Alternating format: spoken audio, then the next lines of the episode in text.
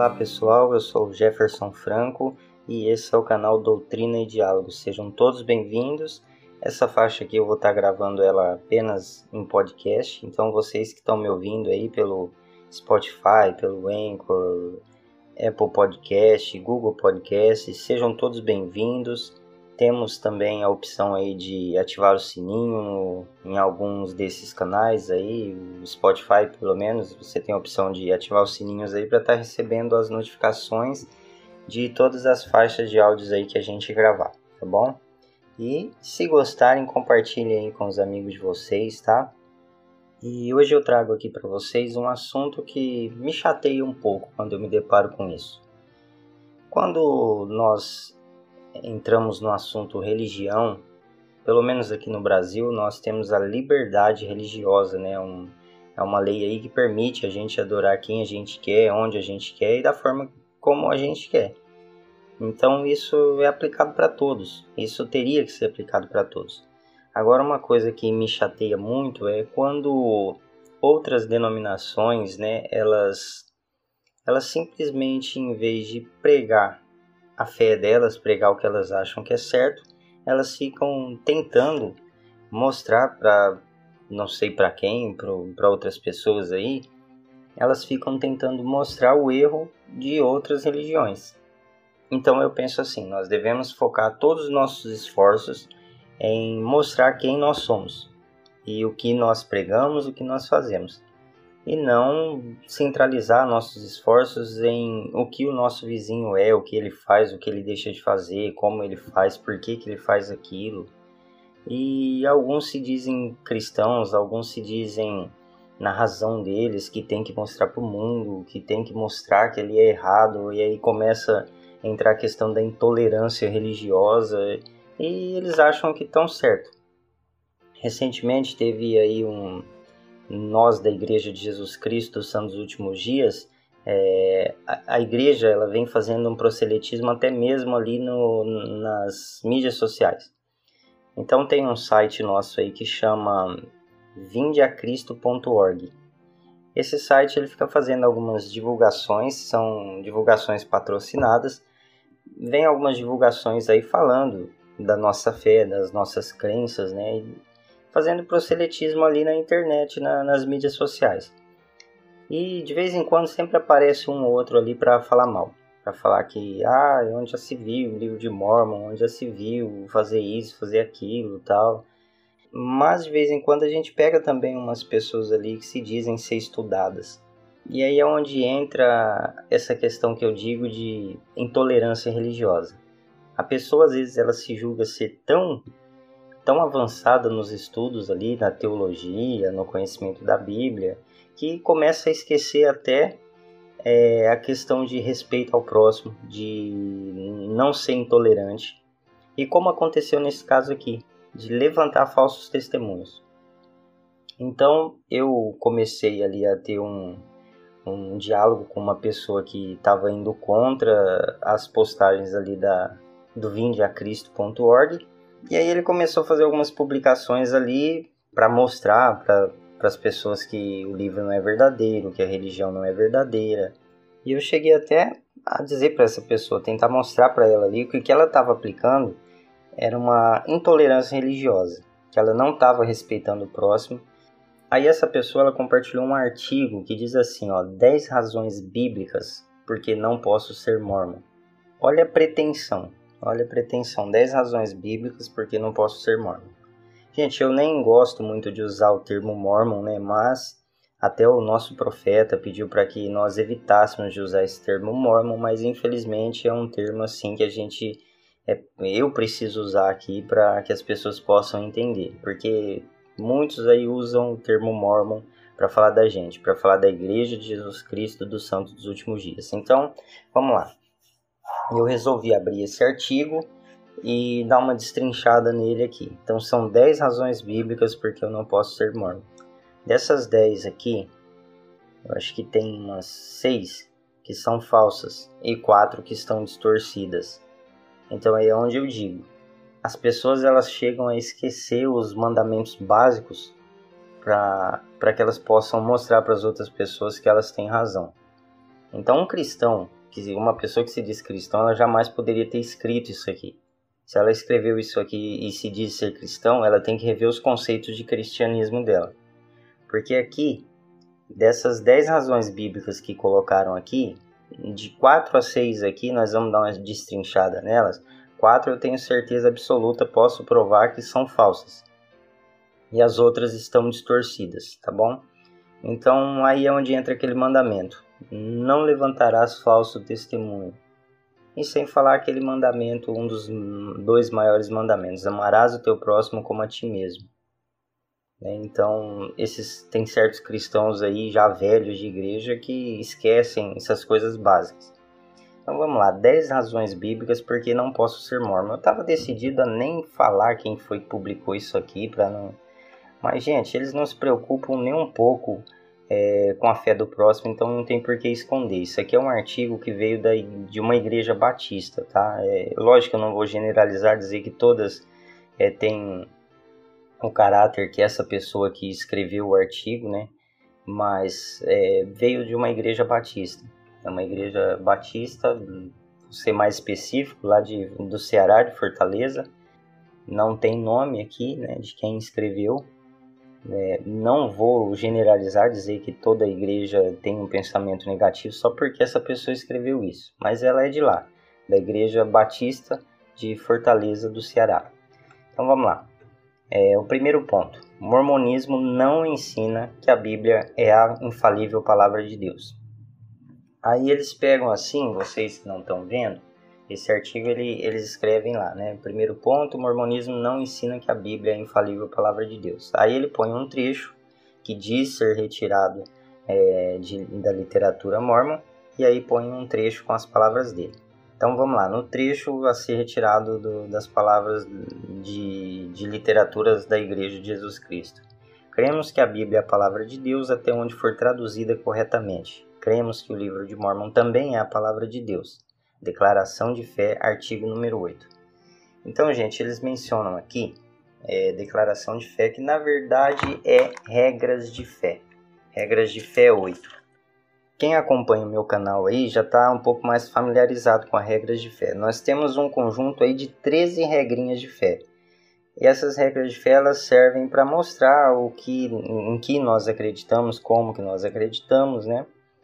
E nós estamos até falando de uma a uma aí no, lá no YouTube, estou trazendo para cá também para os canais de podcast.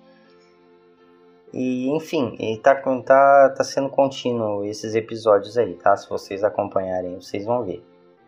A oitava regra de fé diz assim, ó: Cremos ser a Bíblia a palavra de Deus, desde que esteja traduzida corretamente. Também cremos ser o livro de Mormon a palavra de Deus. Então, gente, nós acreditamos sim que a Bíblia é a palavra de Deus. Nós acreditamos que ela foi inspirada ao ser escrita. Nós aceitamos ela, nós a estudamos e nós a praticamos. E da mesma forma, nós acreditamos que o livro de Mormon também é a palavra de Deus, inspirado e traduzido para os nossos dias. O problema é que a Bíblia, diferente do livro de Mormon, ela foi escrita há muito mais tempo. Ela foi escrita né, desde a fundação do mundo, ela veio, ela veio sendo escrita. E ela foi traduzida por pessoas sem autoridades. É, na época, reis né, que lhe convinham traduziam ali esses documentos né, da forma deles. Existe, não é assim nada confirmado, né, mas existe sim uma possibilidade de igrejas como a Igreja Católica, que dominou lá na época do Império Romano, que dominou tudo e todas as coisas, terem supridos algumas coisas da Bíblia, terem é, guardado para eles algumas coisas. Então, como eles tinham o poder de manusear esses documentos, de traduzir, eles foram manipulados. Né? De alguma forma, eles foram manipulados. Algumas coisas foram supridas, outras foram acrescentadas, né? Então, assim, é, nós acreditamos sim é, né, que, a, que a Bíblia é a palavra de Deus. É como diz aqui em regras de fé, desde que seja traduzida corretamente. Aí, agora com as palavras deles, ó. Na qualidade de crentes que somos, cremos que as sagradas escrituras do Velho e do Novo Testamento são a palavra de Deus verbalmente inspirada. a autoridade final para a nossa fé e vida. Aí, detalhe aqui para esse trecho: sem erros no original, infalível e inspirada por Deus. Praticamente a mesma coisa que nós colocamos, eles colocaram aqui, sem erros no original. Sim, o original não tinha erros. Mas até chegar em nossas mãos hoje, tem erros. A Bíblia tem erros. Algumas pessoas não gostam de admitir, mas tem erros, erros de concordância, erros. É... Vou dar um exemplinho aqui bem básico. Atos 9:7 diz assim: para a gente entender melhor o que está acontecendo aqui, é a parte que Jesus aparece a Saulo, né? E Saulo ele foi escolhido aqui, então Saulo ele vinha andando com algumas pessoas. Aí fala aqui no 7, ó, e os homens que iam com ele pararam atônitos, ouvindo a voz, mas não vendo ninguém. Aí lá no livro de Atos, no mesmo livro de Atos, no capítulo 22, tá lá, Paulo conta a história de sua conversão e também declara ter visto Jesus em uma visão. Então ele vai contar a mesma história que foi contada lá no capítulo 9, ele vai contar agora no 22. Só que olha o detalhe, lá em 22:9, e os que estavam comigo viram em verdade a luz e atemorizaram muito, mas não ouviram a voz daquele que falavam comigo. Vocês estão percebendo o erro? Não sei se vocês perceberam o erro. Isso é lógico, gente, que não não faz com que a Bíblia perca o seu potencial, né? não faz com que a Bíblia perca o seu valor. Isso é lógico, porque são pessoas que traduziram ela sem autoridade, sem o devido cuidado. Então, lá no capítulo 9, eles falam né, que 9:7 E os homens que iam com ele pararam atônitos, ouvindo a voz e não vendo ninguém. Então, conta que eles ouviram, mas não viram. Aí lá no 22, 9, conta que eles viram e não ouviram. Vocês viram que é um erro, não deixa de ser um erro. Então é isso que são esses tipos de erros que eu quero dizer, tá? Entre outros aqui, tem é, sobre a morte de Judas. Em um versículo fala que ele se enforcou, em outro versículo fala que ele pulou de um precipício e se partiu no meio. Então fica vago, não dá para saber se ele se ele pulou, se enforcou e se partiu no meio, ou se ele só se partiu no meio, ou se ele só se enforcou.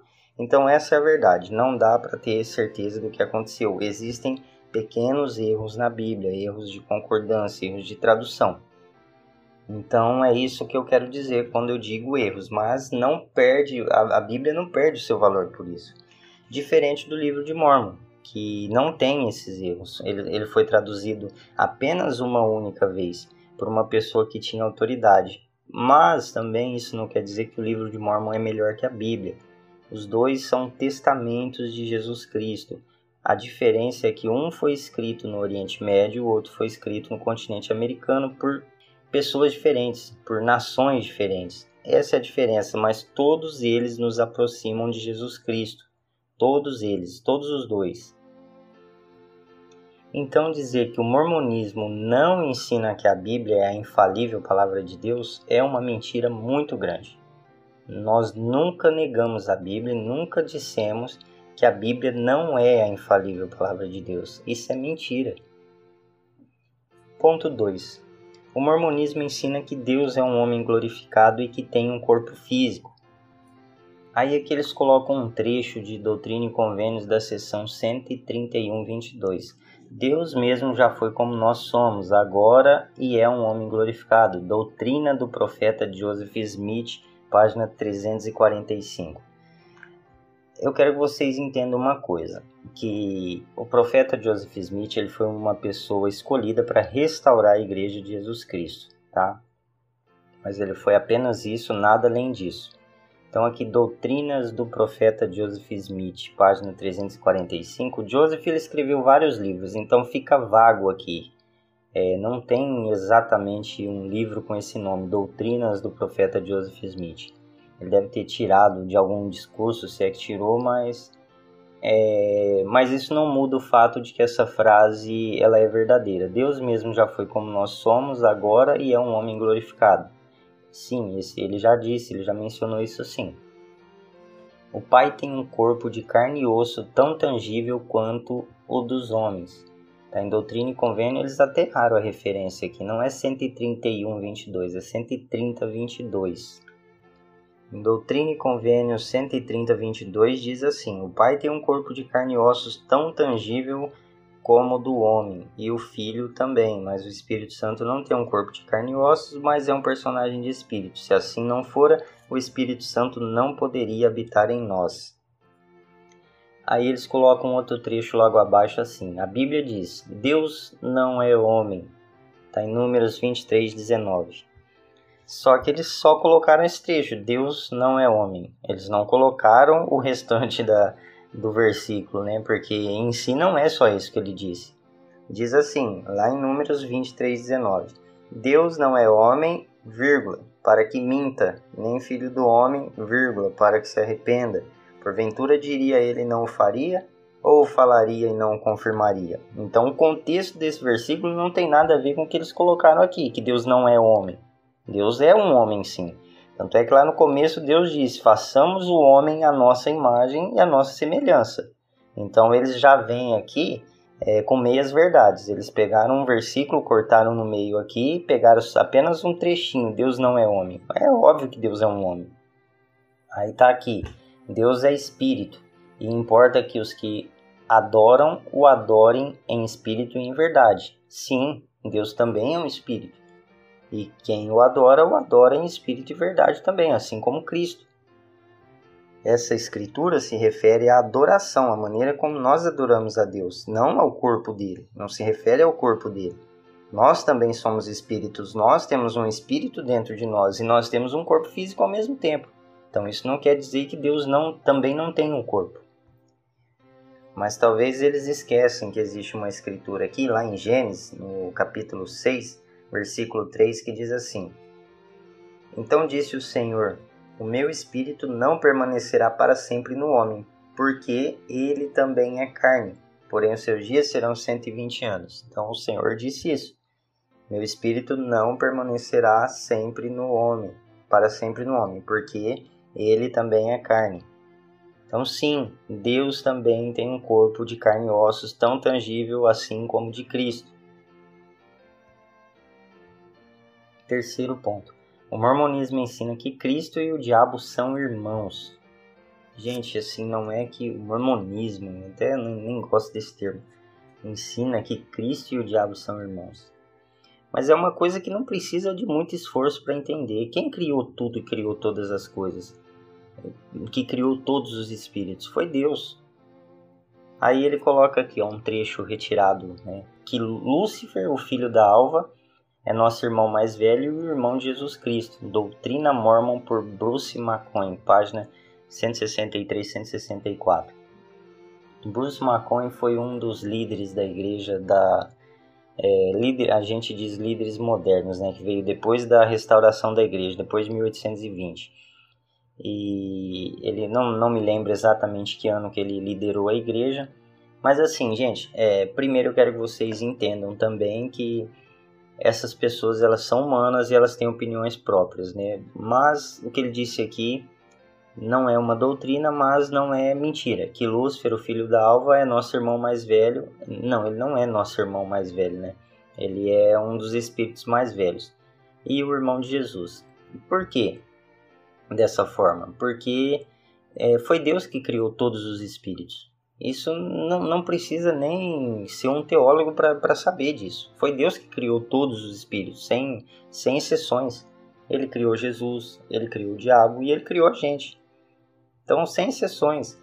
Então, se ele criou, de uma certa forma, nós somos irmãos. Ah, é uma coisa difícil de aceitar e de entender, mas sim, Lúcifer ele veio do mesmo Deus, ele veio do mesmo Deus que nos criou, então literalmente nós somos irmãos. Mas isso não quer dizer que nós precisamos adorá-lo, nós precisamos reverenciá-lo, nós precisamos respeitá-lo. Por quê? Porque ele apostatou. Ele se rebelou contra o Senhor, se rebelou contra as suas hostes e foi expulso do meio de, do meio de Deus, do meio de Jesus Cristo. E hoje são inimigos. Aí ele diz aqui: a Bíblia diz que o diabo é um ser criado por Deus. Fato. Então, se é criado por Deus, assim como Jesus é criado por Deus, ambos são literalmente irmãos, gente. Não tem mistério nisso. Perfeito eras, o diabo, nos teus caminhos, desde o dia em que foste criado até que se achou iniquidade em ti. Está lá em Ezequiel 28, 15. Tá vendo que eu nem precisei buscar nada para refutar essa loucura deles aqui do ponto 3, que o mormonismo ensina que Cristo e o diabo são irmãos. Eles mesmos estão colocando ali, que são criados pelo mesmo Pai, e ambos então literalmente são irmãos, assim como todos nós somos irmãos. Aí continuando aqui, ó, porque nele, que é Cristo, foram criadas todas as coisas que há nos céus e na terra. Visíveis e invisíveis, sejam tronos, sejam dominações, sejam principados, sejam potestades. Tudo foi criado por ele e para ele. Está em Colonicenses 1,16. Então, assim, gente, é, quando se diz tudo, céus e terra, se refere a esse mundo que nós vivemos hoje tá? Mas antes desse mundo, na pré-existência, quem nos criou foi Deus, foi o Pai Celestial. Assim como ele criou Jesus. Jesus não conseguiria se autocriar. Isso aí não é impossível. Né? Então, a criação de Jesus veio depois. Então, se veio depois, antes teve algo. Antes alguém o criou e foi Deus. Assim como criou Lúcifer, que foi conhecido, que era conhecido como a alva da manhã. Né? A Ezequiel mesmo fala isso. E então, se foi Deus que criou os dois, ambos são irmãos, literalmente irmãos. Mas é o que eu disse, eles não precisam se amar e se adorar. Então, gente, eles colocam os pontos aqui que eles não aceitam, mas está ali, na cara deles, tá? Quarto ponto. O mormonismo ensina que Jesus Cristo era casado e polígamo. Gente, isso é um absurdo. Isso aqui é um absurdo. Eles dizem ter extraído isso aqui de Brigham Young, Jornal de Discurso, página 50 e 51. Brigham Young foi um dos profetas modernos da, da, da lei da restauração. Não me lembro exatamente a época em que ele liderou a igreja. Ele escreveu muito artigo, ele era uma pessoa muito inteligente. Mas assim como qualquer outras pessoas, ele tem, ele é suscetível a dar uma opinião própria que está errado. Não é impossível isso acontecer, mas eu não sei, não achei essa referência aqui, tá bom? Se vocês acharem, compartilhem com a gente. Abre aspas. Cremos que o casamento em Caná da Galileia foi o de Jesus Cristo. Está em Jornal de Discurso, volume 2, página 80. Não achei. O mormonismo ensina que Jesus foi o filho natural de Adão e Maria. Meu pai, aonde acharam isso? Quando que alguém falou isso? Quando a Virgem Maria concebeu, aí tá aqui, é, abre aspas, uma pergunta. Quando a Virgem Maria concebeu o menino Jesus, ela não foi, ele, é, colocaram ela aqui, mas o gênero erraram no gênero. Ele não foi gerado pelo Espírito Santo, ponto. Então é uma afirmação. Gente, é mentira isso. E quem é seu pai? Aí vem a pergunta, aí depois está lá. Ele é o primeiro da família humana. Aí sugere-se que ele está falando de Adão. Gente, mas isso aqui, isso aqui não é verdade, não bate, gente. Isso aqui, é, se um dia ele disse isso, mas eu desconheço, mas se um dia ele disse isso, é uma opinião própria. E essa opinião própria dele não pode ser usada como doutrina da igreja. Ele não responde pela igreja. Então dizer que Cristo ele, ele não foi gerado pelo Espírito Santo é, é, é uma apostasia é uma blasfêmia, porque nas escrituras é, as escrituras são claras. Então isso aqui não é uma mentira que levantaram contra é, a ideologia da nossa igreja. O mormonismo ensina que Jesus Cristo era casado e polígamo. Nunca é, houve uma doutrina clara que dizia que Cristo foi casado e foi polígamo. Nunca, nunca houve. Se vocês se depararem com alguma coisa do tipo, isso é falso. Aí eles colocam umas referências aqui. É, no princípio era o Verbo, e o Verbo estava com Deus, e o Verbo era Deus, e o Verbo se fez carne e habitou entre nós. Está lá em João 1, 1, como eu mencionei antes. E vai até o 14. E disse Maria ao anjo: Como se fará isto, visto que não conheço homem algum? E respondeu o anjo e disse: Descerá sobre ti o Espírito Santo. Está em Lucas 1, 34, 35. Sim, foi dessa forma, literalmente dessa forma. Então Cristo foi concebido através do poder do Espírito Santo. E ponto. Não tem outra forma, não tem outra doutrina. Se vocês lerem alguma coisa aqui, estão inventando. Isso aqui foi inventado. Eu falo com toda a convicção que isso foi inventado por outras pessoas, pessoas maliciosas. Quinto ponto. Eu vou falar só cinco, tem dez, mas vou falar só cinco aqui para não ficar muito extenso o áudio, tá? Quinto ponto. O mormonismo ensina que a verdadeira igreja deixou de existir até que foi restaurada por Joseph Smith. A Igreja Sud, que é a Igreja Santo dos Últimos Dias, foi restaurada em 6 de abril de 1830 por Joseph Smith, Doutrina e Convênios 21. Sim, isso é verdade. Essa afirmação é verdade. A igreja foi restaurada em 6 de abril de 1830 por intermédio de Joseph Smith. Aí eles colocam aqui: Jesus Cristo disse: Sobre esta pedra edificarei a minha igreja, e as portas do inferno não prevalecerão contra elas. Está em Mateus 16, 18. Quando ele diz sobre esta pedra, ele está dizendo sobre ele mesmo. Ele edificaria a igreja dele, dele, e as portas do inferno não prevalecerão contra ela. E de fato, essa afirmação é 100% correta. Abre aspas, porque ninguém pôde pôr outro fundamento além do que está posto, o qual é Jesus Cristo. Fecha aspas. Está em 1 Coríntios 3,11. Corretíssimo. Não existe outro fundamento, não existe outra pedra de esquina, outro ponto central a não ser Jesus Cristo. Eu disse lá no começo, gente, que Joseph Smith ele foi apenas um profeta escolhido para restaurar a igreja. Ele nunca foi o centro da igreja. Aí abre aspas, edificados sobre o fundamento dos apóstolos e profetas de que Jesus Cristo é a principal pedra da esquina. Fecha aspas, Efésios 2, 20. Agora vamos lá, vamos tratar desse assunto aqui, dessa última frase que eles mesmos colocaram para como um ponto aqui para quebrar esse ponto de que a igreja foi restaurada em 1830. É edificado sobre o fundamento dos apóstolos e profetas, de que Jesus Cristo é a principal pedra da esquina. Então vamos lá. É, ele edificou a igreja dele sobre o fundamento de que teria, teria que ter apóstolos e profetas e que a pedra da esquina seria Jesus Cristo. Então vamos lá, lá na antiguidade, quando Cristo ele pregou para as pessoas lá que ele andou entre as pessoas, ele era o profeta, ele era a autoridade e ele tinha 12 apóstolos. E o que aconteceu na história? Jesus Cristo morreu, foi perseguido e morto, assim como os outros doze apóstolos também. Um por um foram perseguidos e mortos, com exceção de João, o amado, que não se sabe o fim dele, né?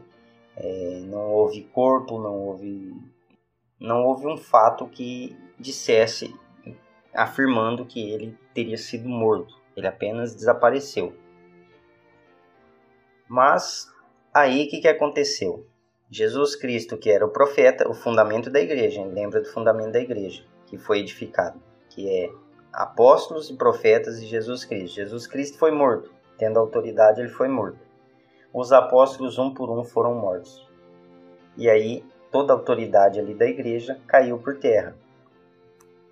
Então, quando se perdeu todas essas coisas, que é a autoridade do sacerdócio, Jesus Cristo e os apóstolos, aí a igreja se perdeu mas ela, ela entrou numa era conhecida como a Era da Apostasia. É, Isaías 62 diz assim: Porque eis que as trevas cobrirão a terra. Ele, ele profetizou sobre essa época. E a escuridão os povos, porém sobre ti o Senhor virá nascendo e a sua glória se verá sobre ti. Tem um outro versículo aqui no Novo Testamento, está em Atos 20, capítulo 20, versículo 29 e 30, que diz assim: Jesus dizendo: Porque eu sei isto, que depois da minha partida entrarão entre vós lobos cruéis, que não pouparão rebanho, e que dentre vós mesmos se levantarão homens que falarão coisas perversas para atraírem os discípulos após si. Então o que aconteceu? Depois da morte de Cristo e os, e os apóstolos, né, quem dominou tudo? O Império Romano Império Romano, a Igreja Católica Romana da época, ela dominou tudo e, e aí começou né, a fazer da forma como eles bem entendiam, como lhes convinham. Aí daí foi saindo outras denominações. A gente costuma dizer assim, foi uma espécie de um, de um espelho, como se pegasse um espelho e soltasse ele no chão. Ele ia se partir em vários pedaços, cada um foi pegando um pedaço ali e aplicando aquilo que sabia. Mas assim não era a igreja dele ainda. Em 1830, dia 6 de abril de 1830, essa igreja foi restaurada, edificada sobre a fundação de apóstolos e profetas de que Jesus Cristo é a principal pedra da esquina. A Igreja de Jesus Cristo do Santo dos Últimos Dias é a única igreja no mundo que tem um profeta, doze apóstolos e tem Cristo como a pedra principal da esquina. Nenhuma outra igreja no mundo tem um profeta e doze apóstolos. Nenhuma. E ele disse bem claro lá em Efésios 2,20, é, o próprio artigo coloca isso, que a igreja seria edificada sobre o fundamento de apóstolos e profetas, de que Jesus é o Cristo e a principal pedra da esquina.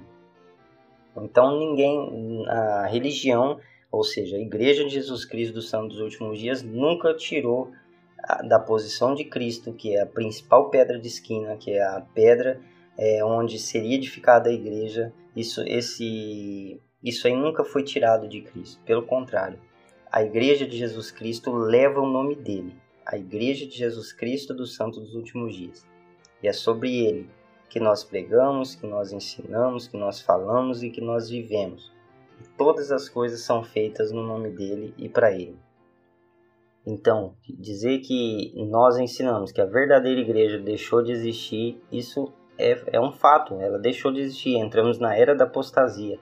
E essa era só teve fim em 1830, quando a igreja dele foi restaurada.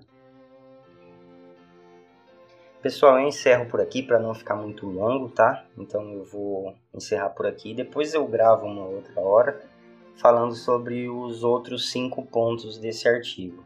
Mas desde já eu já vejo aqui que nós, nós já falamos aqui de cinco. Ó. O mormonismo não ensina que a Bíblia é a infalível palavra de Deus. Mentira. Mormonismo 2. O mormonismo ensina que Deus é um homem glorificado e que tem um corpo físico verdade, mas está distorcida a forma como eles colocam. O mormonismo ensina que Cristo e, diabo, e o diabo são irmãos. Ponto 3. Verdade, difícil de vocês aceitarem, difícil de certas pessoas aceitarem, mas é verdade.